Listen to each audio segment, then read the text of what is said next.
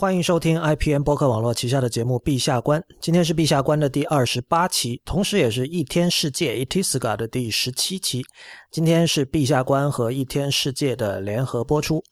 大家好，我是不鸟万如一，我是叶边，我是古村。大家好，我是徐霞。陛下观是一个讨论艺术史话题的播客节目。我们主张一种和做壁上观相反的立场，坚持走进古代艺术所处的场所和历史场景之中。与志同道合者分享我们面对这些不合时宜的美食的感动和欣喜。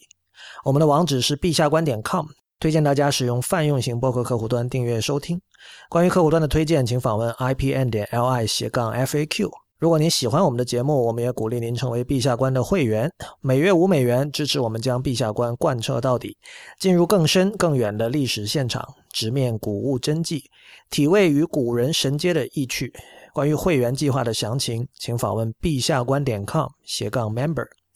陛下观的全拼点 com 斜杠 m e m b e r。呃，很荣幸能来这个陛下观客串一期主播哈。今天我们这个话题可能跟平时的略有不同。呃，如果大家去这个陛下观点 com 看我们这个页边写的这个对于这个节目的简介。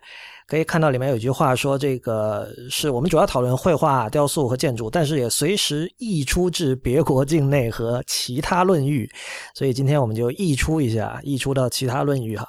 呃，今天我们的话题是说这个二十一世纪的当代人应该怎么面对古代艺术。呃。”我先从我自己讲起吧，因为就是当然就是我我跟叶边前后讨论这个节目也讨论过一段时间，然后我自己的这个背景可能或者说我对于艺术的这个接触的这条路径吧，可能跟呃三位以及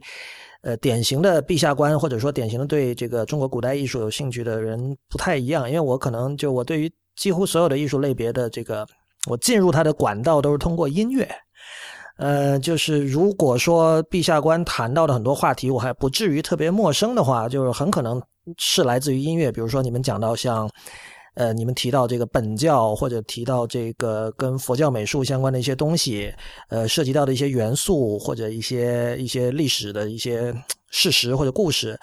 我往往第一想到的是，可能我听过的某一张佛教音乐的唱片里面出现了这样的东西。就比如说，如果不是因为 Acora 法国的 Acora 这个厂牌出的这个本教的音乐，我可能根本不知道有本教 Bumpo 这种东西。呃，另一方面就是比如说像这个，因为我我们前后就是我们会搜集很多这种世界各地有很多这种非常优秀的出品，这个怎么说民族音乐或者说这个。怎么说？各地的这种有时候也叫世界音乐吧，虽然这个词不是很对。这样这这类音乐的厂牌，日本、法国、欧洲，就是那包括英国什么都有，像 Acora，像日本的 King Records，还有包括像美国的这个 Sublime Frequencies 等等。同样，像我记得你们上次有提到，比如说智化寺，北京的智化寺。那我对智化寺的第一印象。其实是来自于这个智化寺的，就他们叫精音乐嘛，就智化寺的音乐，包括我自己对西洋古典音乐，我也听了很长时间哈，就是就是这些经历会让我对古典艺术的视角和各位不是很一样。呃，另外一点就是，可能有些常听我们节目的人知道哈，就是我这几年的工作其实跟呃科技、互联网和电脑脱不开关系，嗯，但是我觉得我自己一直还是一个比较反对。A historical 这种态度的人，就是说我是比较强调历史感，而呃不愿意就是你知道我们现在很多在这个数字领域关于呃设计啊和这个美啊或者说艺术啊相关的讨论，大家有一种我称之为就是假装一九八零年之前的历史不存在这样的一种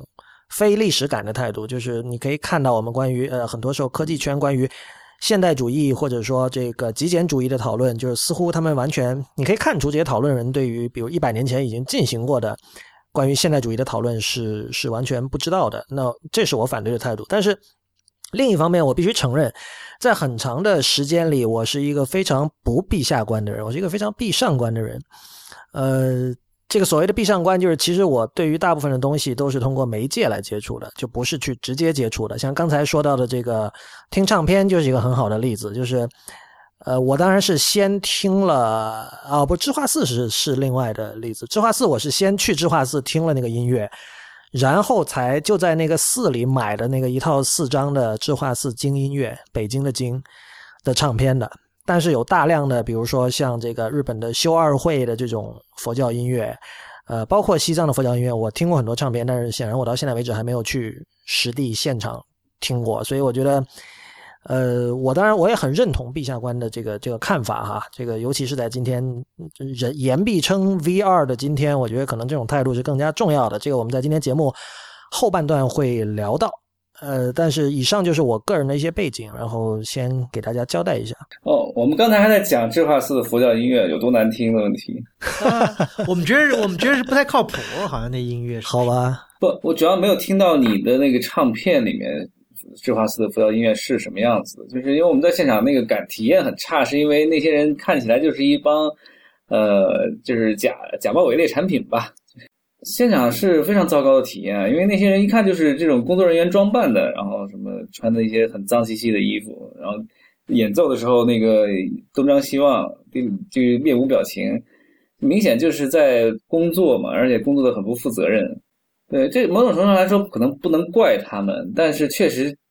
这样做是不对的，对吧？你在你毕竟是在 演奏音乐，如果你这种状态，你你要是你要是去演奏什么协奏曲或者什么，你去弹钢琴，谁看？因为因为他那些音乐，就你刚才那种描述那种状态，其实我也能理解，因为他们其实那种音乐是没有什么 variations 的，就是是比较单一的，他每天就是在吹一样的东西。而而我我我，因为我很多年没去了，我是很久之前去的，我不知道现在什么状态。但是我能理解，就是他们把这个已经视为一种 OK，这个大家来看，大家都知道在智化寺可以听到现场的佛教音乐，所以我们必须演出。但是，就如果他们不是特别，比如他们不是信徒，或者他们本身并不把这个视为一种一种对自己很内心很重要的仪式的话，我能理解他们会就是演奏这种音乐，应该是不是特别有乐趣，不是特别有纯粹音乐上的乐趣的。因为在这个今天节目以前，我们跟叶边也讨论了一下，就是关于中国音乐的这个有些问题。因为讲到智化寺，因为智化寺当将是我们下下面有一期的这个呃节目的主题嘛。当然我们不会涉及到音乐，因为音乐不是我们这个这个视觉艺术的一个范畴之内。但是讲到这个东西，就是说音乐就是听觉艺术的这种东西，好像更难流传。因为视觉艺术它毕竟可以通过实物，它可以通过它的载体。把它流传下给下面人看，比方两千年前人的东西，我们现在能看见，但两千年前的音乐谁能听得到？没有人听得到。这个我插，这个我插一句啊，这个我觉得是不是有个 aut，aut，呃，那个那个一个。Authenticity 的这个问题，authenticity，authentic，对啊，我这个词儿有点那个了，对啊，是不是有有这方面的问题？这个又可 probably 又回到我们视觉的这个看佛像的这个 authenticity 的这个问，这个那就说明，那就我有完全有理由来怀疑，就录音技术出现之前的这些东西，谁能保证它的这个正宗性？对，我的问题就是靠谱吗？呃，我只能说靠谱。对于音乐来说，哈，就是在尤其你们刚才提到的。录音技术出现并且普及之前的音乐来说，其实一直就不是一个特别重要的事情。当然，音乐里有一个支流，有一个支线，就是就是所谓的也也用的是中文也用本真这一个词，就是本真派。呃，这帮人简单来讲，就是他们会去做乐器上的考古，或者说当时的这个。演奏实践方面的考古，比如说我们知道，比如巴赫年代的小提琴，它所用的那个弓啊和弦的材料和今天的小提琴是不一样的，所以有一派人就认为说，我们要用巴赫当年那样的乐器来演奏巴赫才是最理想的状态。这可能跟呃二位老师刚才说的比比较像吧，呃，但是这个这个就是在古典音乐或者说这个严肃音乐、艺术音乐的演奏实践里，一直是一个是一个支流，就是。主流的音乐演奏，古典音乐演奏实践其实是不强调这种 authenticity 的。但我的意思就是说，它能够很好的、很完整的传承下来吗？或者是只是一种再创造了、再的演绎了？呃，再创造的元素肯定是有的，而且这个是一个其实是个永恒的争议。就是比如说这个，呃，鲁宾斯坦弹肖邦的曲子，那么鲁宾斯坦是不是有他再创造的成分？就是这个，今天我不想过多的深入讨论这个问题了。呃，但有一点哈，就是说，如果怎么说呢？就是二十世纪以后，就音乐录音技术出现以后，其实这个问题多少被解决了。比如说像披头士的歌，对吧？呃，这个没什么可争论的。比如说披头士的《Hey Jude》，或者说这个《Strawberry Field》这种，肯定就是当年的录音的那个版本是最打引号靠谱的呀，对吧？这个就没有什么可争的。这而且这甚至比刚才二位提到的这个视觉艺术是更靠谱的，因为我的包括我我听之前陛下观的节目，我也意识到，就我们都知道很多佛像其实现在是缺胳膊少腿的，然后可能这个有很多的这个经过了战乱或者呃人祸什么，就是呃遭到了极大的损毁，但是在这个录录音就没有这个问题啊。比如说你在六十年代听到的 Beatles 的录音和今年听到的是一样的，对吧？就是其实演奏这个这个中介被取消了，在录音技术出现之后。我觉得这是一件好事了。呃，我其实说到这个呃音乐的什么本真性的问题，我又我其实想到的是什么呢？就是音乐佛教音乐，呃，曾经是什么样子的？有没有去设想过这个问题？就是你要你要谈本真性，你还你假设会有一个 original 的东这个东西。佛教音乐在不同的时期会是什么样子？这个有没有人？因为我完全不了解，其实，但是我我试图去想象这件事儿，我觉得好像很很难有一个立足点，就是。呃，你比如说你泉州的那个开元寺，你录的是那种叫叫所谓梵呗是吧？就是他们在诵经的课诵的声音。那么这个也你把它理解为音乐的话，那我当然觉得我是能理解了。其实，那就是说，那对佛教徒而言，其实那不是音乐嘛，对吧？对，就是是仪式嘛。嗯，对。那那他那他甚至就是可能都没有，就是我们说的这种所谓的乐器是吧？那什么乐器是什么？就是就就钟啊、磬啊这些东西。呃，就那些就是乐器啊。呃，对佛教徒来说，它不是乐器嘛，它就是它是它的钟板号令，这是它的一些节奏，就是它掌握它的信传达信息的一种一种东西了，其实是。OK。啊，就是什么时候该要干嘛了，他拿那个东西来来来来传达一下，传播一下。对，那这个可能就涉及一个挪用 （appropriation） 的一个概念了吧？嗯。就是就比如说那个，我们可以看到历史上有很多这个实验音乐家，或者是。觉得西方正统德奥严肃音乐已经 慢慢的走到了一个死胡同，有了限制，然后他试图从其他的文化、其他的文明里吸取这个不同的元素。这样的音乐家他们会会去利用佛教音乐里的很多元素，就比如说这个像日本有佐藤聪明，呃，这个德国、法国电子音乐家像这个 Stockhausen，像这个 Jean-Claude Eloy，他们都都都做过类似的事了，包括那个像那个法国人，呃。Alian Radig，他甚至是去西藏修行过密宗的，就是就是，那我我接触到佛教音乐，其实更多是从这些管道，所以就是至少对于这些人来说，它是一个它是有效的，它作为一种呃艺术音乐来说是有效。对，这样说也是 make sense，就是像就像这个佛教美术对佛教徒来说也不存在一样，佛教音乐也只是对对外部人士而言有意义的一个东西，是吧？就是他们把这这东西认为它是音乐，就像你我们到那个。呃，西藏的寺庙有听他们一些在这种搓心大殿里，几一上千人在在那里诵经，然后还有用那种很长的号，呃，他们传达出来的那种氛围，其实也是很很有音乐性的，对吧？但是他们自己可能并不认为他们是在演奏音乐。就是这里其实多少还是有一点猎奇的成分，就不得不承认。而且这种猎奇，嗯，我不知道，就是对于这个他们自己来说，是不是会有一点不舒服？什么？因为因为像我们听到那种。西藏的佛教音乐那种非常低沉的喉音，我们是觉得是很震撼的，呃，或者我们听到这个某种法事里面这个，就就发出的各种各样的声音，其实就是就是在在音乐已经被从乐音中解放出来，就是我们认为所有的声音，所有的以前被称为噪音的东西都可以进入音乐之后，就这些东西是很好听的，在我们看来，这当然是一种挪用，这是一种一种一种在他们看来或许是误读，我不知道。就是这样的一种读解，呃，很可能它有自成一体的一种乐趣，但是就是我不知道这是不是一种，就它甚至是我甚至可以说它是不是适合作为一种进入佛教音乐的第一路径，就是会不会是说我用一种更正统的路径，比如说像刚才这个古村老师、曲霞老师提到的这种更重视本真性。呃的一种途径去接触佛教音乐，然后再来接触这些所谓的这个，比如西方音乐家对于佛教音乐元素的挪用，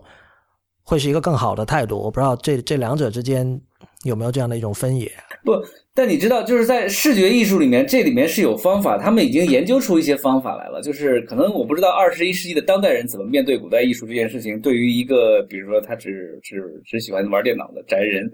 呃，是怎么样？但是对于那个学艺术的学生来说，这个是一个有很确定的路径的事情。呃，在音乐里我不知道，你比如说像在美术上面，你你面对不管是教堂还是佛教的这些雕塑，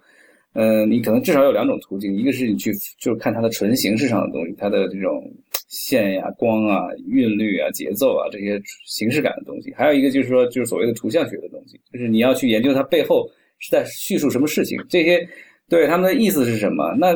那那可能就是如果这样进行这种比较的话，音乐是不是应该也有类似的两种，至少两种方案？一种就是说，我们从纯音乐的角度来，就是说它的这个音律啊，各种方面音色啊什么，我也不太懂啊。但是另外一个方面就是说，它的呃，这些人到底在干嘛？这些人在发出这个声音是什么意思？对你说的这个后面这一种，就是所谓的这个图像学 （iconography），就是音乐有个问题，就是这一种呃 approach 其实是不太被视为不太高级的，就是因为音乐里有一个所谓叫。绝对音乐 （absolute music） 这样的一种一种概念或一种认知吧，就大家会觉得音乐不能够表达什么，就音乐应该是它就是它自己，然后就比如说你不应该。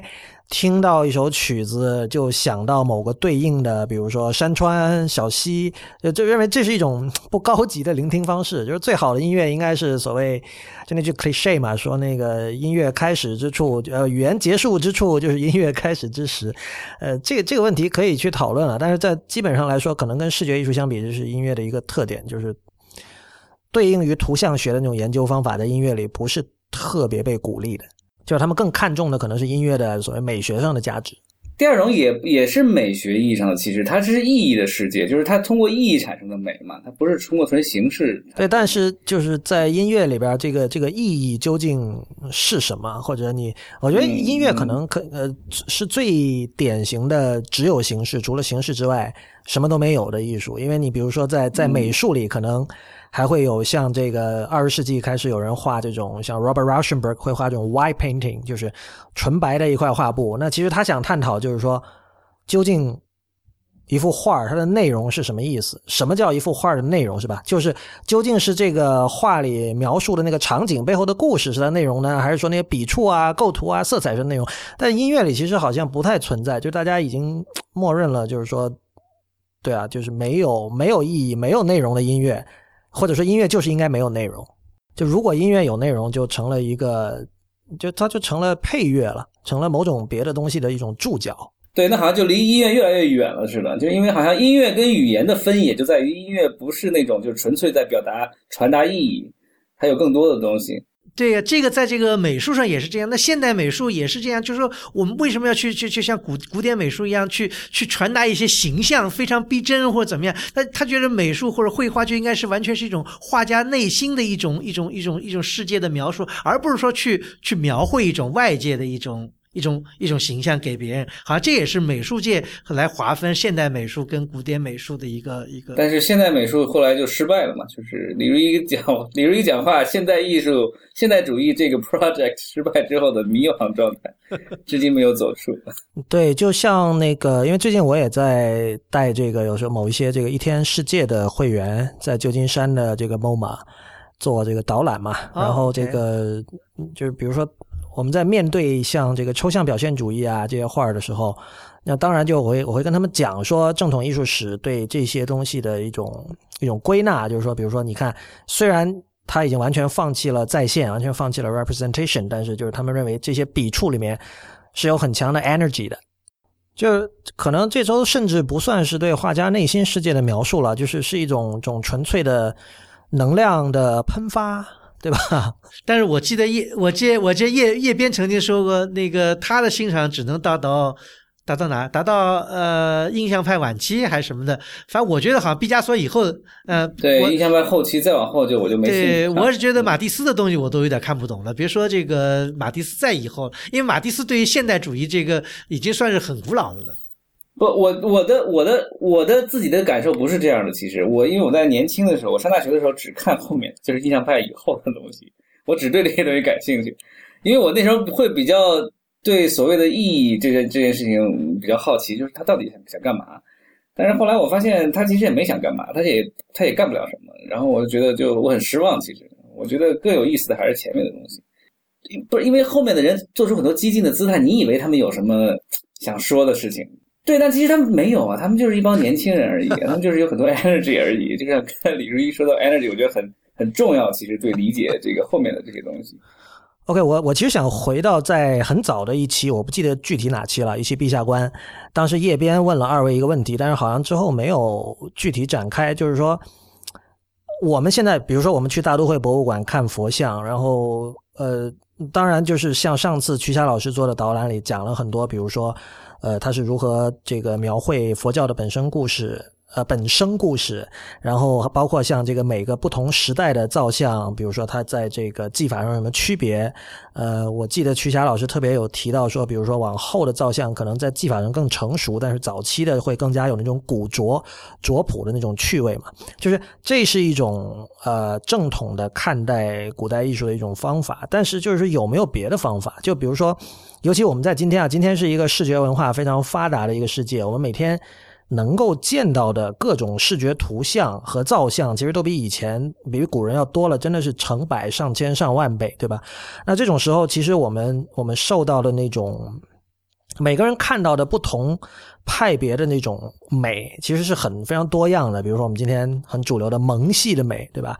可爱系的，我前两天还跟朋友讲到，就是可爱日系可爱这种东西，卡哇伊这种东西，其实。再往前推三十年、四十年，很可能就不存在。六七十年代时候有这种东西吗？就日本的昭和时期有这种东西吗？好像感觉这是一个平成时期之后出现的东西，对吧？呃，总之我们今天会看到很多在古代就不会出现的美。那所以就以这这就今天人的眼睛，呃，有没有在正统艺术史的范畴以外？去看待古代佛像的可能，这个我也在想这个问题，就是有没有一种永恒？就你讲的有没有这种永恒的美，或者是呃无所谓种族或者文化背景或者什么样这样的一种绝对的美？你是不是可以归纳成这样一种问题？肯定有人认为是存在的，就是因为西方一直想试图接近这种东西，不就是最后就是归结于数学上的一些那个，嗯，就是你看像我们。呃，我们刚才之前在讨论那个，就是比如陆逊斋卖到西方的那些，就是中国古代的雕塑，呃，西方人肯定在里面看到的是是一些他们能理解的东西，啊，那我觉得还是有一些 universal 的东西，只不过就是说看怎么大家怎么去提炼它。可能呃，要么这个古村和徐霞老师分别介先介绍一下，就自己是怎么进入古代艺术的世界的。因为这个我知道古村老师以前是建筑师嘛，所以很可能您对于古代艺术的这个了解，呃，最初是以呃建筑为敲门砖，对吧？哎，对的，是基本上是这样一个途径。就是说，呃，其实对古代如果把这个建筑也作为艺术的一个门类的话，是的确是一开始呢关注的比较多的是。呃，建筑，那也不能说以前绘画什么古代绘画没看过也看，但是呢，真正入门开始系统的来理解或者来来欣赏的话呢，的确是从建筑开始。那么由建筑衍生到由建筑附着的一些艺术品，比方说壁画也好啊，雕塑也好，完了再衍生到如果雕塑呢，雕建筑以外的雕塑，比方石窟的雕塑，甚至于各种各样的其他雕塑，那么由这个。因为好多艺术形式在中国并不是独有的，比方像雕塑啊这种东西，有的是外来的形式在中国的发展。那么，那么可以衍生到，比方你看了中国的雕塑，那么我硕本求源，我再看看希腊的雕塑，或者看看印度的雕塑。那么这就是一个，我觉得慢慢把自己的眼界一点点，就是说，我觉得如果说有些人、有些听众想问，哎，怎么开始欣赏？我觉得也是一点点，叫顺藤摸瓜，一点点来。同意。不可能说你全面推进，那是不可能的。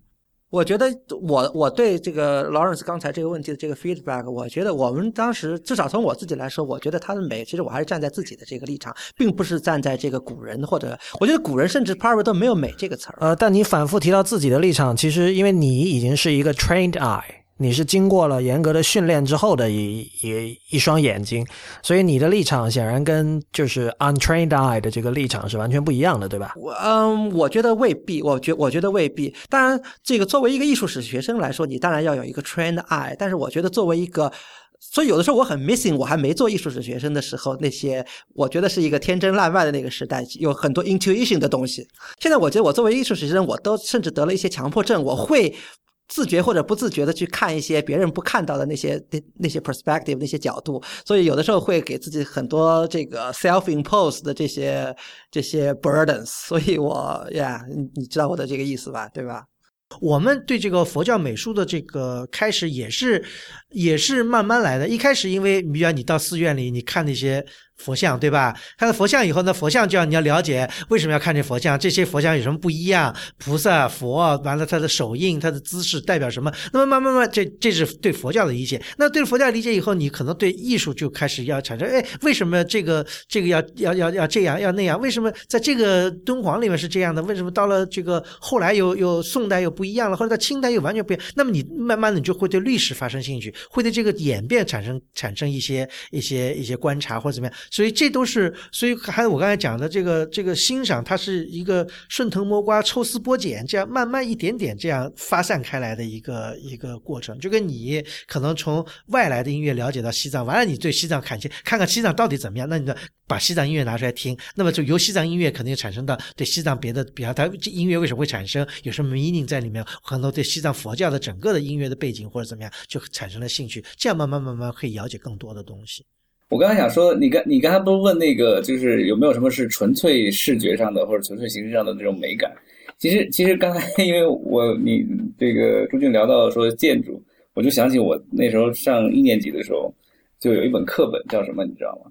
叫《建筑形式美的原则》。嗯，有这本书，其实就是来回答你的问题的。对，有建筑有啊这本书。这本书里面回答，而且这个其实是在美学理论里面早就一直系统性的试图回答的事情，就是呃，其实都是在模拟自然界，而且这个再再往前走，就可能会回到像什么生物学或者说这个心理学的一些一些基本的模式的问题，就是在呃，在这个这个就是早期人类的早期生活里面，大自然里面有有什么东西是是比较和谐的，是对人有有益的、健康的，那这些东西肯定就会被呃，在这种心理选择上，在心理模式的选择上，就会慢慢的被被认为是美的，因为它合理嘛。但这个这个看法很古典啊，这是古典的，就是所有这个关于纯粹什么美感的这种东西都是古典的，就是形式美的这种东西都是都是古典的。而且而且在文化多元主义以来，就是后来我去那个读人类学的各种东西的时候，就会发现他们就是一直在试图反对这种这种对对纯粹对 universal 的美学的呃这种这种这种这种态度吧。就认为其实肯定还是有各种各种多元的各种可能性，各种不一样的东西，就是包括现在所谓的这种先锋的或者近当代的这些艺术，其实都是在这种新的意识形态之下来来进行创作的嘛。所以这个跟你之前说的这种存在一种 universal 的放之四海而皆准的一种呃，比如刚才你讲的说模仿自然，对吧？建筑模仿自然这样的一种美的标准，就其实还是不一样的嘛。就在今天，一样的。你说佛教刚才比如说佛教音乐啊，你说佛教的音乐是怎么来的？就嗯、呃，它其实就是在念念经嘛。但是你有没有听过各种念经？其实各种地区的人念经是不一样的，他们都是有一定腔调和曲调的。这种腔调和曲调其实就有点像民间音乐的风格的差别一样，嗯，就包括念那个念，你知道，就是在比如说我以前我我我父母念经，我提我记得就很有意思，他们念经的那个腔调和这种曲调，跟当地的那个基督徒念圣经的那个念经的时候那个腔调和曲调都差不多，或者是一种，其实是对。对，很就因为他们其实就是试图把这个事儿做得很容易，或者很顺利，或者还稍微带有一点娱乐性，就就这样吧。就是所有的民歌、劳动号子不都是这么回事儿吗？其实，对啊。那你想想看，他当时他所采取的或者他选择的这种曲调是什么？其实就是他在在他的心理模式里面觉得舒服的，或者说是亲切的那种，或者美的。因为你知道经本身是就是都是一句一句的颂文嘛，就是可能字数差不多，或者说几呃几句几句差不多的字数这样的。那他要把它念下来，如果又很长，比如几万字或者至少几千字吧，他每天都要念，他肯定是要让它赋予他一定的曲调嘛。哎，这里边我想打断，我想我想问，比方我想问问问叶边一个问题，比方说，如果咱们那时候讲古代，比方说那时候造佛像，对吧？比方我我跟你两个人，我们都都都雕刻佛像，但是如果就是说信众来找我或者来找你，他会根据什么来找我或找你来雕佛像？因为就是说，你念佛的时候，对你，你找一个曲调是是是自己就别我我呃，我觉得最舒服的。我明白，我嗯我明白古村的意思，而且我觉得这个问题很好，就是说其实可能也比较容易回答，就是就是雕的像，雕的像什么呢？逼真啊，像活的一样，像活的什么呢？是因为谁也没见过佛什么样。呃，像活的人一样啊。难道这是个标准吗？因为因为我们看到的佛像，并不是说那些人像人一样啊。你不光是佛像，不光是佛像，所有画就是视觉艺术里面就画画啊，这种都是以这个为标准。就中国的画论里面也是这么讲的。就是就是、啊他不管是他讲是气韵也好，还是惟惟妙惟肖是最真的。对啊，不是惟妙惟肖有很很多种，有神似对吧？有形似，但不管怎么样都是要似。对，但是问题是中国的艺术跟西方艺术很大不一样。比方说，西方艺术在古罗马、古啊古希腊，甚至更早的时候，他那时候就已经非常，就是说，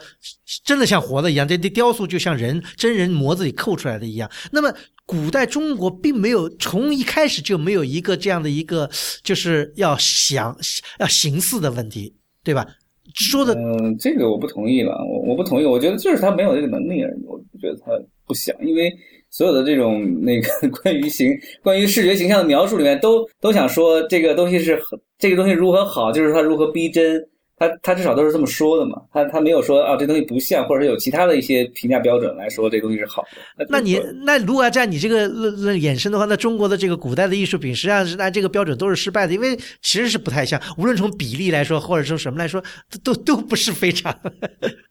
那你说没有啊，呢？就是对啊，我其实我我可以，我某种程度上我是同意的，但但我另外一个角度来说，呃，所有这些事情都是相程度都是相对的，就是呃你自己的当时的那种认识程度是，就是你的观察方式，你自己的这种认识的能力，或者你把握事物的能力，都决定了你呃你你的结论。其实就像我再给你举一个我切身的例子吧，就是我在比如我拍照的时候。我可能在认识到白平衡这件事情之前，我都不认为我在这种呃，比如说白炽灯光源下面拍出来的东西是是有有偏色的。我不认为那东西，就我看起来，我觉得跟我就是没有什么没有什么有没有什么问题。嗯我拍了一个器物在这种黄色的光下面，就是完全就是被染的，就是黄的一塌糊涂。哎呦！嗯但是我的肉眼看，我觉得没什么，嗯我觉得没什么问题啊。嗯 等突然有一天我我认识到有白平衡这件事情，而且可以手动调节的时候，嗯我再看我以前拍的照片，我就觉得我没法忍受了，已经。对，我又不能理解当时我为什么会就是视而不见或者怎么样。呃，在就是整个我在学习摄影的过程中，这种事情是但一直在发生的。但是但是，如果拿这个来套用你，也套用到中国的，比方历史艺术史来，中国虽然是一个比较封闭的一个国家，但并不是说这里面的人从来没有见过外部世界是什么。包括佛像，那时候不是讲那个好多人从印度引来的佛像，完了到了那个健康，到什么地方，就是他们都都看了这个呃印度的佛像或者是怎么样的一个雕塑以后，他们才仿造了造中国的这个雕塑或者怎么样。那么。那么起码你仿，你你没有创造力，你仿的能力应该有，就是嗯，看。对啊，那你你看看现在中国的建筑师，他们没有见过国外的好的建筑吗？他没有见过古希腊、古罗马的建筑，他没有见过现在当代大师的建筑吗？他没有学过吗？他们没在课本上去学习过这些这些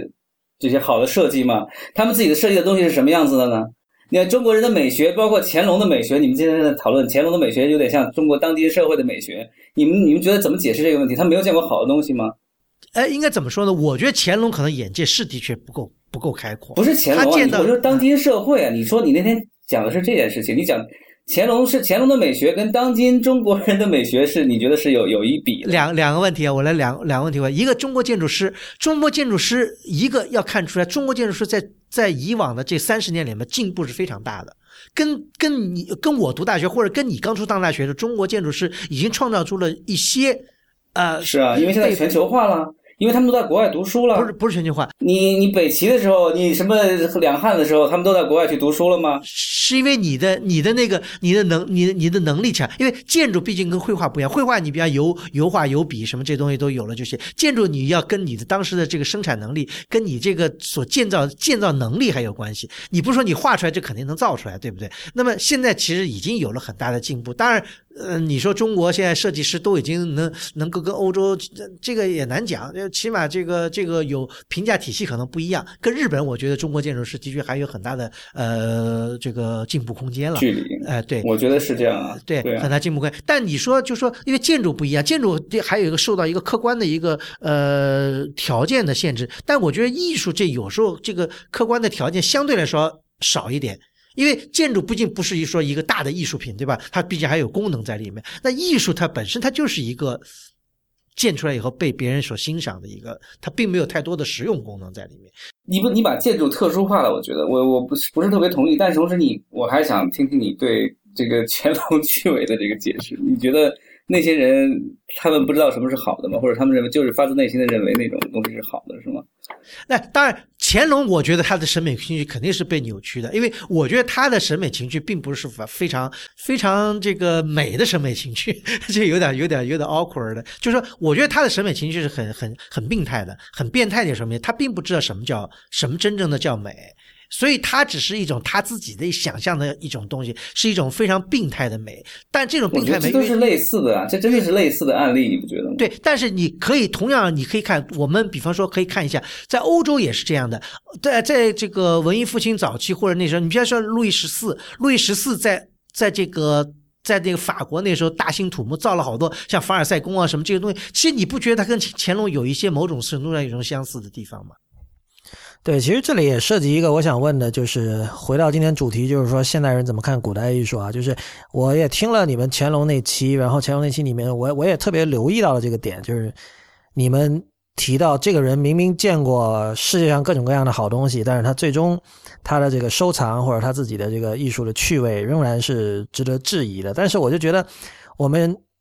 有没有可能以一种就是我之前提到挪用 appropriation 嘛，就像西方的音乐家挪用佛教音乐里的元素一样，就我们有没有可能用一种 fresh eye 去看乾隆的他的艺术品味？就是说，你知道，就比如说电影里有 trash film、trash art 这种说法嘛，就是他的一个基本的理念是说，it is so bad that it is good。这这个 这个在西方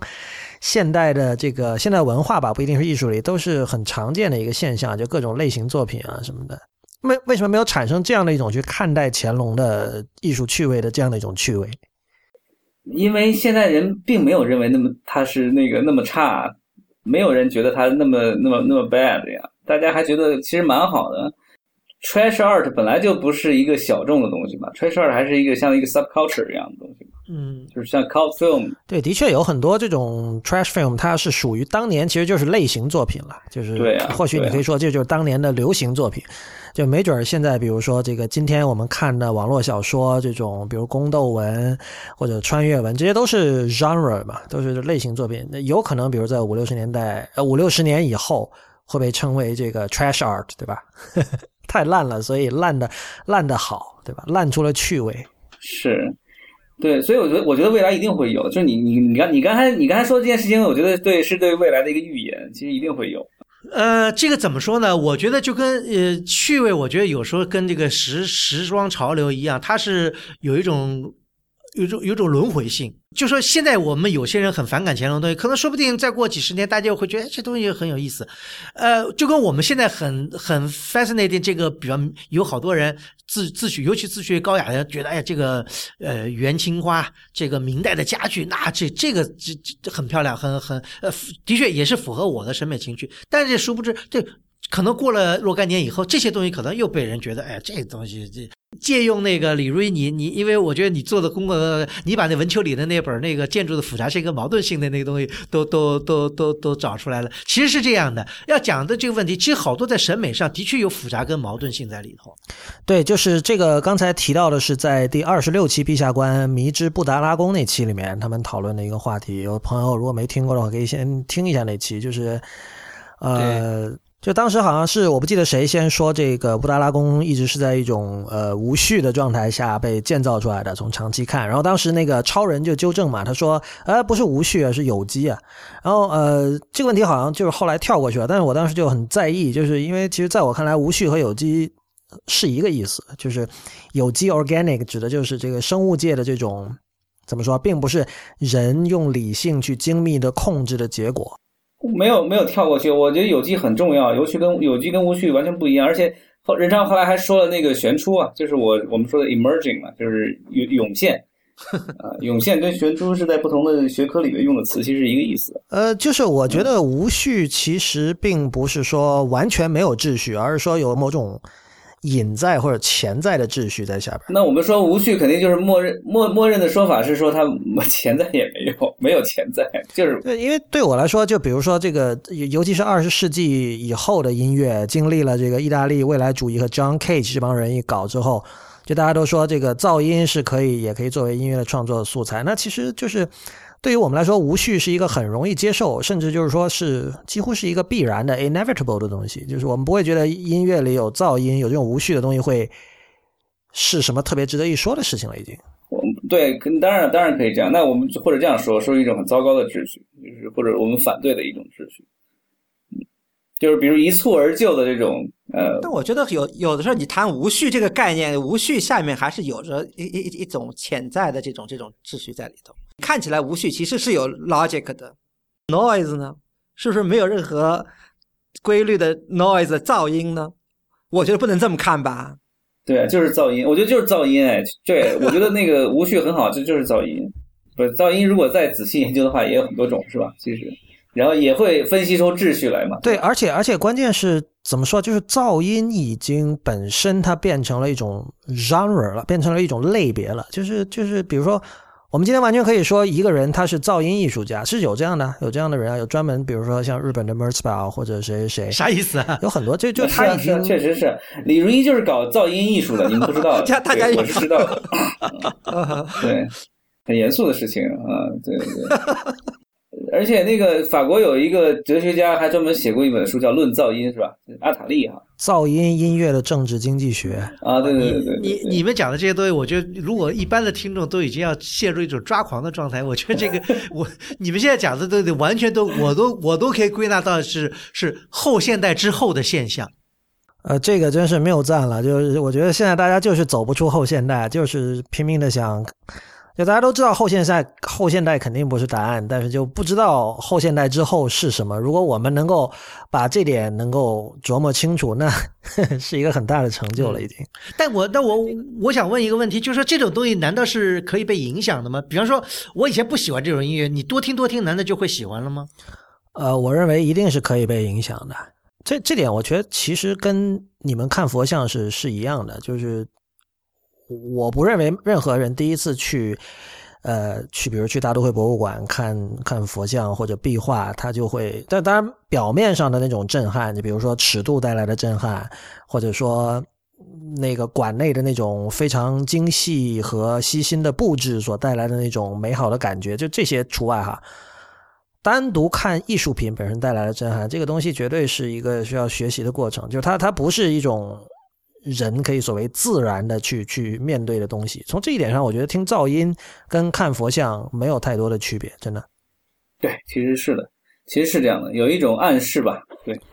对，就很显然，大家我相信大家都不会认为，呃，你一开始听到你的你对一首音乐作品的这个第一印象就决定了就是一个终极版本，肯定不是的嘛，就是。你随着你的见识的增长，你的年龄的增长和各种东西的这种积累，你你对一首曲子的这个印象肯定是会改变的。所以第一印象很多时候并不说明什么问题。就就从这个意义上说，呃，回答刚才古村老师的问题，就是这种东西是可以，当然是可以被引导的。就哪怕是表面上听起来和这个传统意义上的好听的东西就是千差万别的一些声音，都是可以去引导的。就有各种唱片音乐会都可以，对啊，带你入门嘛。哎，早年我在北京的时候，我跟这个叶边，我们也经常会去一些这样的音乐会啊。对，带你去参加音乐会，嗯，但是我我没有被我没有被 converted，对我我完全没有，就没有被说服。嗯，所以我就在说，这个这个审美到底是能够不能够被改变，还是说这个审美实际上是随着你的这个心智的成熟，已经已经已经固定了，是不可能被被外界能够改变的了。我觉得，尤其生活在今天，应该说这个 改变审美是一种，呃，是一种义务，可以说是必须。你就是你必须去改变，不管你处于人生的什么阶段，心智的成熟度为多少，因为就是一个是社会变化的速度太快了嘛，这这大家都知道。还有就是说，像这个刚才我们说噪音和乐音，或者说噪音和信号吧，它们之间的那个定义其实是是不断的在浮动的。是是非常相对的一种一种东西，对这个，因为怎么说呢？就说同样，比方说，呃，到底就说里面有一个，我昨天在想这个问题，到底就说，呃呃，因为讲有，就是说有没有设计？这个设计不一定是这个文丘里他讲的意思的设计，不一定是必须就说我画出图来，按照图来建造的这东西，这是一种设计，对吧？这个设计可能是表现在各种方面。那么就跟你讲呢这个，呃。是不是完全无序的就变成一种噪音，就像杂草一样的存在是一种，还有一种它这种设计可能是我们看不到的一种规律在起作用的一种设计。比方说中国古代的好多村庄，你说这种村庄有没有设计？它可能是有设计，它起码我们现在知道的是有一种风水理论在里面指导它的村庄的一种建设或者一种村庄的一种发展，对吧？这个也现在也也也有人把它认为这种设计，这种设计出来的，哎，那个古村落，哎，大家觉得哎呀这很好啊，有什么有有有有的庸俗点嘛，讲这个跟八卦有关系啊，讲的这个稍微环境主义一点嘛，就讲哎这个东西很接近自然啊，很怎么环保啊，很怎么怎么样，就是说这都是一些欣赏的标准。那这个就说起码我们现在看到这些东西是一种哎哎哎可以接受的一种美。那么为什么我们现在现在城中村城中村也是一种无序的发展，就像野草一样长也长起来？那这种东西我我不知道现在艺术有没有人去宣扬这种东西，但起哦，码现在有啊有啊，绝对有啊。这个我认识的一位艺术家，他就就长期就是以城中村为题材拍纪录片，然后包括像那个像那个香港的九龙城寨，也叫九龙寨城，这个是很多西方摄影师的这个拍摄的对象。同时也影响了很多类似像这种科幻小说，尤其是 cyberpunk 小说这类的作品。是吧？对去宣扬啊，我也认识这样的人啊，去宣扬城中村。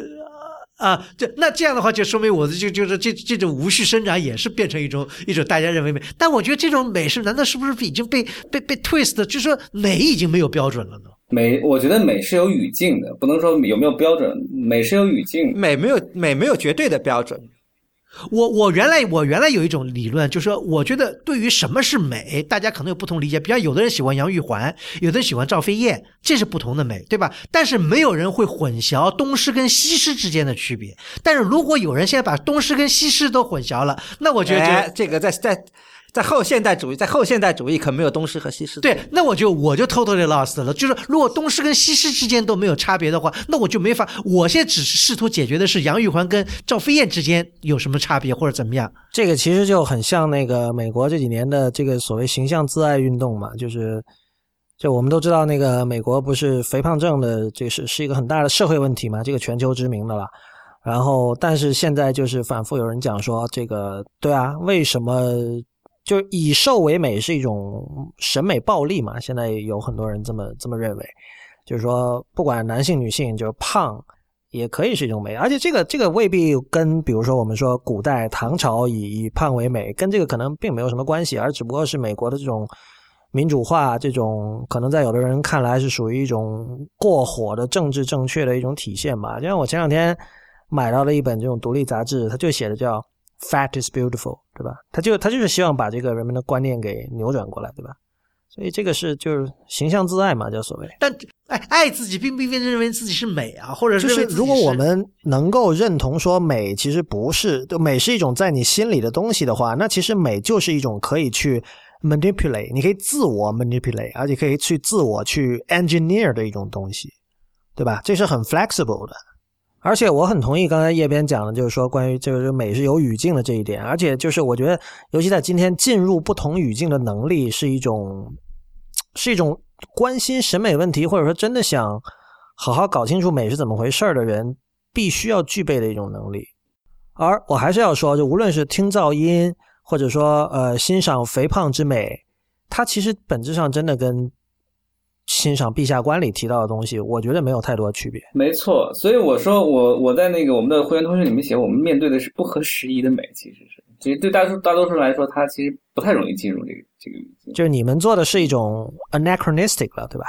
？anachronism。那呃，我我觉得用 anachronism 还不未必太准确吧？我觉得是不是有一种叫回到 antiquity 或者是复古的这种情情愫在里面呢？呃，我觉得我有这样的一种情愫在里面，就是说，我认为可能我本身我可能整整个的审美审美观点，或者我的整个的思维方式，可能都有一种偏于这个保守，或者偏于一种不，你是在这个语境之中的，对你对于你来说，当然是一种回到古典啊，或者怎样。但是其实我我想说的是，对外部人士，就是对对还不太了解、不太熟悉这一套体系的人来说，他就是他觉得肯定是觉得这是一种不合时宜的东西。嗯嗯，呃，或者我们问一下那个瞿霞老师吧，就是我因为我知道你是呃，你你大学是学经济的嘛，然后但是你是非常热爱这种古文物还有古代艺术，那你是怎么进入这样的一个语境了呢？就是因为可能比如说你的背景和呃 IPN 的很多听众的背景其实是比较接近的，无论是学理科的、学工科的，还是学就对吧？就是非非 liberal arts 这些科目的人，对你的经验是怎么样的？我觉得这和背景没关系，我觉得这和我的 personality 或者是和我与生俱来的一些不叫 talent，就是一些素质、一些 character 有关系吧。嗯，很多东西就像就像有些人能够接受音乐，有些人对数字感兴趣，有些人对线条感兴趣，有些人对颜色感兴趣。这个我觉得是这个很个性化、很个人化的。就是你的这个初始的配置有关系，对吧？跟跟硬件跟你的硬件有关系。但这个与其说是配置，我觉得。就我更愿更愿意说是缘分了，嗯，也可以说是缘分，但我想更叶边说的 specification，我觉得这个词可能更更更准确一点。然后，当然后面也会有一些这种你的软软件环境的各种问题。我觉得我我觉得可能这个东西，我觉得一个人的审美观点可能还是跟大多数可能还跟后天有关系。我觉得跟先天没有什么。比方说，我我以我个人来说，哦，跟先天当然有关系，怎么会没关系？这都是有关系。先天我觉得可能 nature and nurture 这是一个永恒的辩论，但是我们还是要接受这两个都很重要。但是我觉得这个要强调其中，哎，有可能。但我觉得最主要的，我觉得审美的情趣最主要还是跟后天有关系，跟你所受的教育，跟你所受的生长的环境，我觉得这都有很多。我我举一个例子哈。比方说，我我大学有个同学，因为咱们叶叶南我们学的是同行，对吧？那么，比方我们那时候在大学的时候呢，我们在做做做这个效果图的时候，哎，他就很自然觉得红配绿最漂亮。哎，他画的东西，他就觉得，我觉得这不就先天的问题吗？这是他所受，对啊，他就是他他所生长的环境，这很可能也可不是，也可能是先天的，就不你不能。截然的或者说断然的认为它就一定是后天的，但也很可能是先天的，就是他对某些色色彩是敏感的。那除非他先天的色盲，呃，对啊，或者红绿红绿分不出来。哎，他，但我觉得古村这个太加 mental 了。这个你对啊，你这个红绿色盲只是很可能是程度上的，比如说他对红红和绿敏感。对吧？它不见得一定是红绿色盲，但是或者类似的，就是一个中间的状态。但是我我 firmly 我比例，我觉得，除非有一点，比方说有些人，比方有些人 prefer 这个黄颜色，有些人 prefer 蓝颜色，这个可能是有一定的先天的因素在里面。但是我觉得一个人的审美观，这是完全是后天形成，就跟一个人的世界观是后天形成一样。呃，我比较同意古村老师的说法吧，因为就是因为我我们说后天其实。你一生出来之后发生事情都属于后天了嘛？就未必是指，比如说我们现在可能想到，呃，高中、大学时候经历了什么，但是其实比如说零到五岁的时候你经历了什么，这个我觉得属肯定属于后天嘛，而且它对于人格形成还有趣味形成的那个影响是不可估量的嘛。嗯，我其实不我以我我以我个人来说，比方我小时候，呃，我对好多这个图像的这种感觉是跟我小时候看连环画有关系。那我小时候看连环画呢，我小时候看的连环画都是完全是我外祖父一手挑的，就是说他认为什么好的，他才让我看。所以我就很大程度上我继承了很多，就是说他的这个对图像的一些这个审美的情绪。那么他本身是个什么样的人？他是一个比较好古的。他以前在经济条件比较好的时候，他也是。他也有了好多收藏，完了那个有些这个古古代的这个小玩意儿玉玉器啊什么，就是但后来对因为经济不好了，好多主要都卖。但是我觉得我个人的很多的这个这个审美的爱好，或者对历史的一些一些一些一些爱好，都是来源于我其实就是说，这个李瑞跟你讲的，我学龄前的好多的这个所受到的一些。一些影响，就跟就跟一个语言也是，语言不是有一个最佳学习语言的期一样的吗？就是你的审美观点其实也有一个，我觉得形成的一个期，就一形成的一个时间段。这个事儿我真的不想讨论，因为这个 这个在学人类学的人就是天，这是永恒的争论，这没有没有尽头，不会有结论的。你知道，而且还有一个很重还有很重要的问题，就是你怎么去区分先天跟后天都是问题。呃，什么时候开始是先？这这也许就是一个，这也许就是一个讨论鸡跟蛋谁先有的问题一样，永远不会有一个很很确切的答案一样。但但是我想有一个问题，我觉得比较稳妥的看法，确实是应该先天跟后天都是有影响，就是你不能断然的否认先天就是就完全不起作用，这是也是这是不科学的。每个个体有 difference，是是是。还有一点就是那个二十世纪以来。呃，怎么说？艺术的创作和欣赏实践里有一个很大的变化，就是受者，就是创作者嘛，有创作者 versus 受者，就是受众这一边的权利其实是大大提高了，而且就是包括创作者也开始意识到，就是由于呃图像和声音的这种极大的丰富，对吧？呃，很多时候你的你你怎么看，就会不会看和会不会听成了一件很重要的事情。呃，这个同时也就使得说这个所谓以前的这种 create 就创作这种概念变得不再像以前那么的板上钉钉，或者说说以前那种创作者和受众之间的那种权力关系其实被打破了嘛。所以在这个意义上说，我觉得更加是就。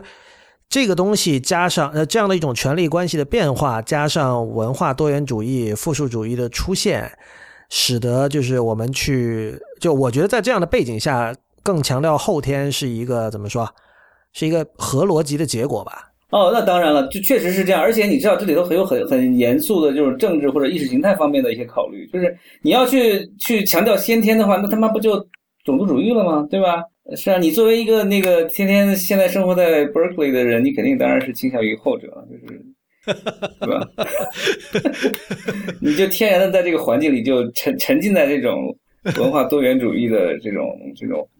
不过你要不过你要讲到文化多元主义，的确是现在这个社会的确，因为就跟呃，咱们回到比方李如一你提的这个我们的这个主题，比方二十一世纪的这个问题，其实二十一世纪的确，我认为一个最大的一个一个。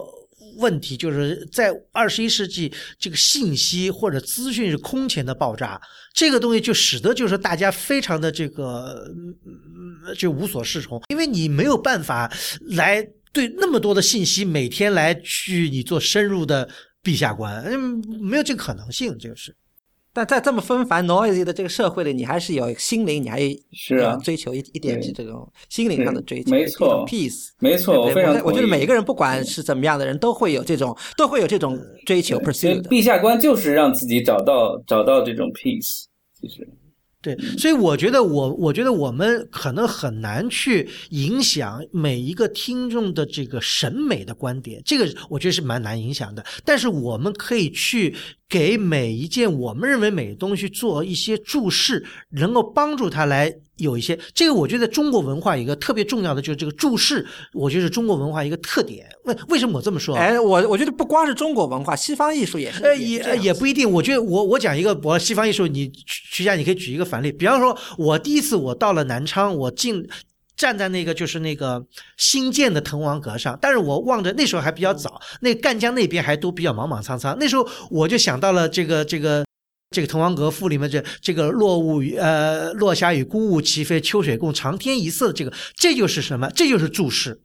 一样，这个我觉得是，呃呃，西方我我不知道能不能相比方，你你你，比方你站在了这个这个这个这个，比方的滑铁卢战场的这个这个废墟呃这遗址上，你立刻能 pop up 出来一些什么什么什么样的这个？那咱们就咱们就稍微扯一个，我觉得是 relevant 的，比如说博物馆，对吧？去看一件，欣赏一件 painting，欣赏一件，咱们就随便举个举个例子好了。比如说他去导览，比如说一些 guide 告诉你这个作品的价值，他并不是告诉你，哎，这个画这个画家是怎么用一些 technique 怎么把这个光影表现出来，或者这个光怎么走的，或者这个这个这个 perspective 它这个是怎么塑形的，他不跟你讲这个，他还是跟你讲这里头的故事，反映的什么人啦，是某个圣经故事啦，或者这是拿破仑啦，他在一个什么年代，或者是 exactly 是什么月什么这个，他都是给你讲一些这种背景的这些这些知识，让你产生一种对这个作品产生这样 appreciation 的共鸣。我觉得这不是一样的吗？呃呃，也许这个是是可是 relevant 的，但是就说呃是这样，就说这也是一种注释，对不对？呃，我想呃我们在陛下观里面所能给大家提供的，可能就是这样的一种注释。呃，什么叫？我还是不太明白你说这个注释是什么？就是你站在滕王阁上，然后就这时候有有一个这个帮助你来。名曲就是或者是相当于相当于是给你配个乐什么之类的，让你情绪情绪上有一个提示是吧？好，现在可以哭了是吧？不是不是现在可以哭？现在就是说你能就说联，因为因为审美有时候有一种联想的，就说你光看到这个东西，你可能不一定觉得非常的这个 attach attach，但是你这个 attach 的，就是说，但是你如果加上了一些外加的一些信息以后，你可能会觉得非常感动。就我觉得是这样的一个一个形容，就是说，呃，比方说，呃，拿了一个碗，这个碗给你，哎哎，我呃，这这这是一个，比方说，这是一个就是一个宋朝的碗啊，这个宋朝的碗，嗯，大家觉得啊，这不错，这个很漂亮。那如果比方有人说这个碗曾经，比方说宋徽宗，哎，从宋徽宗这个带着他一一直的漂过漂流到这个五国城，那个这个一直至死都没有放手放手这个碗，这个碗完了又怎么流传到了这这金这代，完？了怎么样？这这不就是心理暗示吗？这有点像吃那个中药或者中医理论什么之类的，就是这样的。就 但我觉得在审美上，其实这个是有一定的影响的。这个这个的确是，就是说，呃，其实好多时候这个。就是说有有物外的一些联想，这是其实我想说，就是物外的一些联想，其实对对你增加你对增就增加你对这个东西的审美是有一定的影响或者有一定的帮助的。这样对我们还是离开中医话题吧，我觉得确实 因为中医我知道，我跟那个叶楠是有是有 fundamental 的不不同的看法的。对，刚才其实就是中医话题啊，我们现在跳下一个话题。您现在正在收听的是 IPN 播客网络本周《陛下观》和《一天世界》Itiska 两个节目的联合播出。今天是一天世界的第十七期，一天世界是 IT 公论的续集，一个在读者和听众的支持与资助下成立的媒体计划。一天世界用整体性的视角观察当代社会、技术文化以及商业风景，对抗消费主义导向的论述，强调对技术和艺术的敏锐感受力，以及精神和肉体上的强健。和 IT 公论不同，一天世界在未来不会承接广告，更加不接受软文或植入。我鼓励您成为会员，让一天世界真正做到无所畏惧，并帮助我在后稀缺时代尝试写出别处没有的文字。入会方法以及福利，请参看一天世界点 net 斜杠 member，一天世界的全拼点 net 斜杠 m e m b e r。那么我们接下来就继续今天的节目。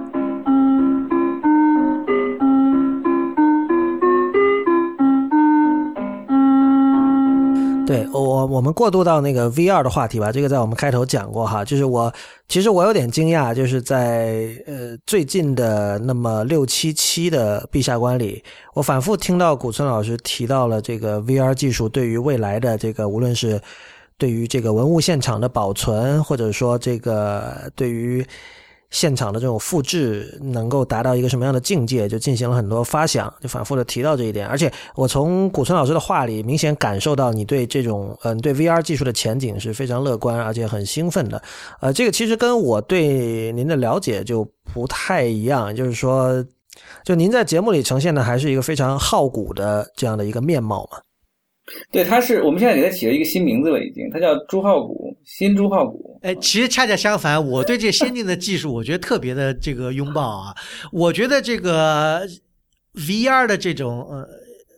呃这种技术的产生，其实对人欣赏艺术品可以产生一个呃这个非常这个革命性的一个一个变化。我觉得是这样的，因为因为有时因为有时候是这样啊，比方说。你大家同意不同意？照片的产生是使得我们对这个好多东西的欣赏产生一个很大的一个变化。因为什么？比方你你没有照片，片的对吧产？生对对艺术创作的整个进程都改变。对啊，这样在很多你你方面因因为我们好多时候现在就很很多地方一听说这地方不让拍照，我就就不爱去什么，因为好像不让拍照，我就没法留下个影像，这样的话就没有让我一个可以回味的一个一个东西。那我这个东西，因为看完以后我就我我还真不是这样，我觉得我觉得你这个态度有点有点过于极端了，好像。嗯，呃，我觉得他如果能给我那个官网上有大图的话，我肯定自己完全不哎拍，但是尤其是平面的作品，尤其是我我我我我同意，我同意，应该我觉得我同意你这，就说什么？因为我看了一个东西，因为人的记忆是短暂的，尤其对对图视觉的记忆，有时候是非常短暂。对对对对，你你记不住这东西，所以为什么我现在一直一直就说是 be very honest，我一直非常不想去敦煌，就在于我如果在敦煌，我能不能找到一个机会，我能够按照我的意愿来欣赏敦煌的好东西，我就这么转一圈的话，我其实是不太愿意去去去飞那么多周折去敦煌，就在于是对确实体验挺差的。对啊，所以是一样。所以为什么我觉得，如果有了有了真的好的这个 VR 技术的话，那我这个欣赏这些东西，我不是我敦煌，我想去我就戴上眼镜我就去了嘛。对，是的，啊、是这样的。呃，我觉得这就是非常好的一个这个，呃所以我非常赞成这个这个技术能够能够尽快的能够能够落地，能够帮助我们来做这个，就跟照相技术对我们的对我们对对艺术品的这个欣赏是一样的。呃，我觉得古村老师你的这样的一个理想，其实有一个前提，就是说强 VR，就是真正的 VR，就是说可以非常忠实的把现场的一切这个触觉、视觉、听觉、味觉，所有这些东西都可以完整的复制，并且可以普及。这样的技技术出现了之后，才能够实现。对啊，难道做不到吗？呃，现在肯定是做不到的。然后，但是就是这至于在未来，比如说十年吧，能不能做到？说实话，我觉得是未知数。啊，哦，那么悲观。我觉得你太悲，我我觉得你太悲观了。一就跟我在小时候的时候，我们小时候，当然这个我我比你们可能大一点，在七十年代初的时候，那时候讲实现四个现代化的时候，那时候有一个就我们听着像神话一样的，听着像神话一样的一个故事，就是说啊，以后你可以就是说拿个东西，比方你这个在千里之外，我看着你，我们就可以通话，就可以，这个不现在很 easy 的就做到了吗？呃，这个就是说，这技术的演进往往不是线性的嘛，就是就比如说大家知道有摩尔定律嘛，就是说 CPU 的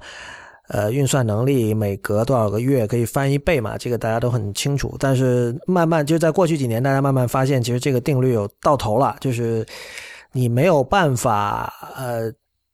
永不停歇的把那个晶片的密度增加，所以这摩尔定律就是已经已经已经慢慢停滞了，所以大家开始。呃，与其说就既然我不能把 CPU 的主频不断提高，就它开始用多个 CPU，所谓的并行计算，用用用别的方法来实现计算能力的这个继续前进。我我觉得现在，我现在现在 VR 技术出开始火热之后，这个摩尔定律定律很可能又要重新开始变得有效了。这个不会啊，就是单说摩尔定律的话，它是一个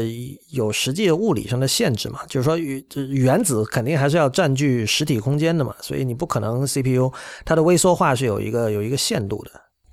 但但我刚才说的，其实可能我就如果说呃，你们认为我对 VR 的态度比较悲观的话，这种悲观可能主要还不是在技术或者说硬件运算能力上的问题，因为这些东西确实是会不断的前进，但是有一些更基本的。怎么说文本层面或者语法层面的问题吧？我觉得我一直在想的一件事情，就是最基本的一点是人的后脑勺没有长眼睛。只要人的后脑勺不长眼睛，这里就涉及一个该看哪儿的一个这么样一个问题。因为就是现在 VR 给我们的这个承诺是说，我可以把一个人周围所有的呃影像都把它捕捉下来，三百六十度的。但问题是人的眼睛没有办法同时看三百六十度的东西，对吧？所以这就涉及一个其实是剪辑权的问题，就是。你该看哪儿？你怎么选择？怎么裁剪？就是这个周围的这个 reality。对我的我自己的实际体验是这样的：我因为戴上以后发现可以看后脑勺，我就不断在往后脑勺看。就十五分钟之后，我就已经那个我快昏过去了，就是非常非常的头晕。嗯，就就是快，就是那个其实那个那不是 VR 的错，其实就是我我如果不戴那个眼镜，我就不停的在那回头看的话，我一会儿也会晕的。这不是太大的问题啊，就像你，比如说，如果你跟着那个曲练，你们跟着徐霞，你们到大都会去去看看展览，呃，如果徐霞在旁边跟你讲的话，你肯定你的你的视线、你的注意力全部是跟着他走的嘛。这样的话，你的后脑勺有什么，其实你可能不会太太去关注，除非那边突然出现什么事情，对吧？那这个东西跟你拍一个普通的二维影像，就像现在那样拍，难道不是一样吗？不是啊，我觉得不是，就是 VR 的重要意义还是在于它提供的是沉浸感嘛，就是就是就是，如果它提供的这个脚本，就是它设计，它是它给你设计的路线，或者设计的行为，让你觉得你你即使没有看后脑勺，你仍然觉得你是沉浸的，那我觉得挺好啊。对，说到这个沉浸，其实是有一个伦理上的问题，或者说政治上的问题的，就是。就怎么说？就我们知道有 AR 和 VR 的区别嘛？AR 其实它并没有，就就它追求的不是 VR 那种意义上的沉浸感，就那种 VR 意义上的沉浸感是把你现在身边的现实整个给你关掉了。就它它它通过一个那个 goggle 一个一个眼镜这样的装置，对吧？AR 其实是把虚拟的影像叠加上去。那么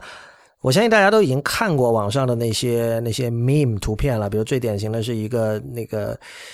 Mark Zuckerberg Facebook 的 CEO 从一个会场的走道往下走，然后你然后你看到这个会场里的所有人，每个人都戴着一个类似像三星 Gear VR 那样的或者 Oculus 那样的那样的眼镜，对吧？然后就是就这幅图像想传达的消息就是 Zuckerberg 是大魔王，他控制了所有的人，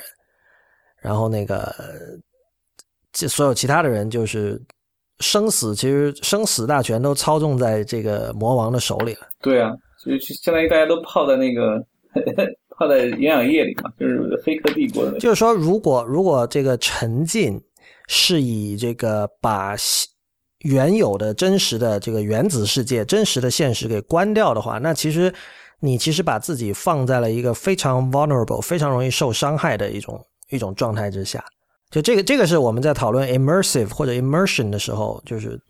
不能不提的一点吧？我觉得。所以现在不是有所谓的 MR 吗？mixed mixed reality，对啊，就是结合在一起的嘛。嗯嗯，我觉得其实还是还是看就是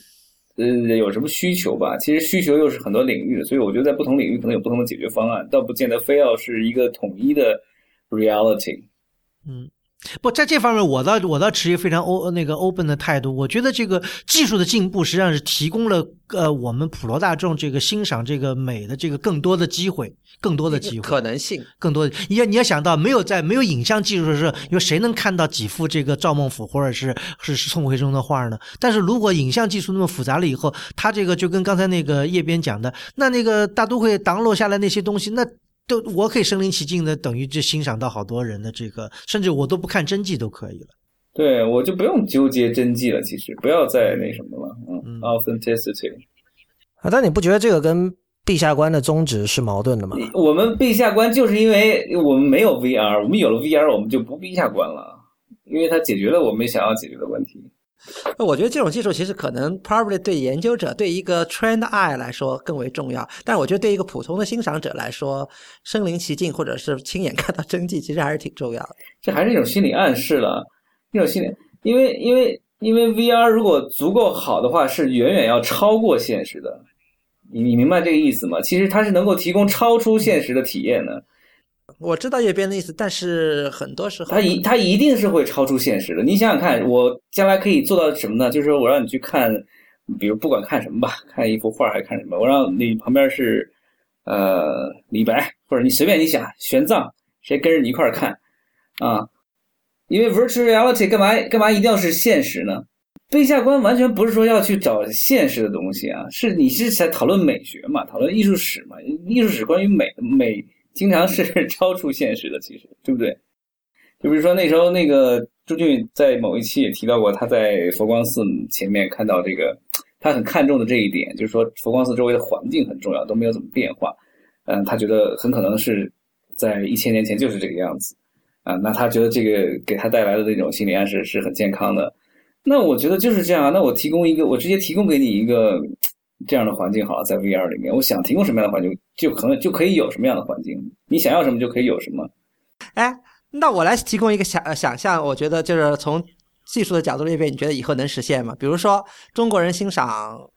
古代绘画吧，咱们就拿一个手卷做例子。其实最好的状态是在一个自己的书斋里头，在自然光线的条件下，然后自己把它慢慢的就是卷开展开，这一幅一幅就就这么这么卷卷卷卷卷。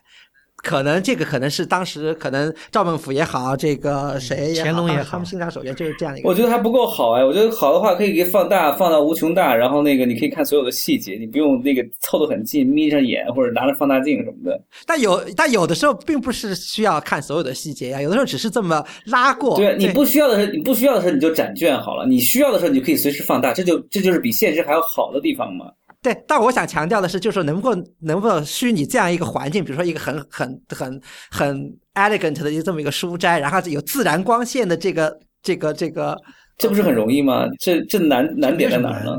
那应该没问题，因为因为你现在在博物馆展览的话，你是不可能在自然光线下。就原来就是他们创作或者 appreciation 的时候的这种条件下展的，都是在博物馆的这个 setting 和这个灯光下。如果 VR 真的能够现代科技真的能够模拟到那个程度，我觉得这当然还是很 promising 的一个 technology。这个已经能做到了。那个之前我们跟在在吴峰老师那看那个天龙山做的那个天龙山的啊那个那个展，它都是。人工打光的，那光线是随时可以调整的。就你可以调整，就是你可以发现，你可以调整光线，因为它等于已经是一个模，是一个模型了，是一个是一个虚拟的一个一个一个。它建了模，把机理全部贴上去，然后你可以自己调节打光而且你可以自己以后，就是你这个东西除了你摸不到以外，其他其他你都可以可以可以看，就什么角度、怎么光线、怎么翻来翻去都可以看。那这个真的是很 revolutionary 啊！这个以后对所有博物馆的这个策展来说，这对怎么 present presentation 那已经完全还要干干嘛还要去博物馆呢？对啊，就 OK，就是这样自己家里的。其实我就我就等着什么这出来，我先在先在家里看一遍敦煌，再去敦煌看。出门只需要去吃饭就行，其他的事情都不用。就是大家可以这时候可以使用“世界”这个词了，在佛教的意义上使用“世界”这个词，因为这个词本身就是佛教用词，三千大千世界，啊，我们就是在不同的世界里切换就好了。哎，我们这个顺便再播一个这个展讯啊！现在这个美国那个 Getty Center 洛杉矶的正在做一个敦煌的一个石窟展，这个观者如潮，所以在西岸或者东岸的朋友有机有机会最近到这个洛杉矶去，可以去 Getty Center 看看这个展。它有那个实物的这个文物展出是吧？好像。呃，有有，对对，Getty 是一直跟敦煌就是长期合作做这个文物保护的，所以他们。对他们做这个展肯定还是应该是做的非常好。好呀，那其他几位还有什么最近的这个展讯可以推荐一下？嗯，哎，你那个旧金山那个不也有一个台北的一个什么展？你去看了吗？皇帝的品，皇帝的品味，Emperor's Taste。这个这上期说了呀，这上期说了。我，就就不是，我想听听李如一，你去看了没有？呃，我还没来得及啊。我想，我想什么时候听你你的那个，其实也可以发点你的。心灵奇境的这个身临其境的观感给我们分享一下也挺好的，因为我可能不太有机会去。还有就是那个，我下周可能会去，就是从现在已经开展了，就是之前在东京国立博物馆展的那批那个阿富汗的金器，啊，那个阿富汗，对，哇，现在在已经在汉城，就首尔的这个韩国国立中央博物馆。啊，这个我记得你们很早之前就提过，然后有那个东京的听众还有还去还去看了。对对对。对对对，去对去东京，对是他们有人在东京看的，就本身就在住住在东京的去看过。所以刚才提到的这些展览都是我们比较推荐的，如果大家有兴趣，可以记得抓紧时间去看。好吧，那今天这期这个陛下观和一天世界的联播就做到这里。感谢大家的收听，在陛下观点 com 可以找到与每期节目内容有关的链接，供大家按图索骥。您也可以在微信公众号和知乎专栏关注陛下观，我们非常欢迎您以各种形式给我们提出意见和反馈。如果你喜欢发邮件，我们的邮箱是陛下观 at ipn 点 li。同时，如果您喜欢我们的节目，也鼓励您成为陛下观的会员，每月五美元支持我们将陛下观贯彻到底。关于会员计划的详情，请访问陛下观点 com 斜杠 member，陛下观的全拼点 com 斜杠 member。那么，由于今天是和一天世界的联播，我们这里也把一天世界的入会网址以及会员福利的查看方法告诉大家。呃，具体来说就是访问一天世界点 net 斜杠 member，一天世界的全拼点 net 斜杠 m e m b e r。那么，同时也播报一下一天世界在社交网络上的各种账号。我们在 Twitter 和 Instagram 都是叫一天世界 IPN，在新浪微博是叫一天世界四个汉字 IPN。而一天世界的反馈邮箱是一天世界 at ipn 点 li，同时也欢迎您访问我们的博客 blog 点一天世界点 net。最后，欢迎大家收听 IPN 博客网络旗下的其他精彩节目：硬影像、未知道、流行通信、时尚怪物、内核恐慌、风投圈、太医来了、High Story、选美、无次元以及博物志。我们下周再见。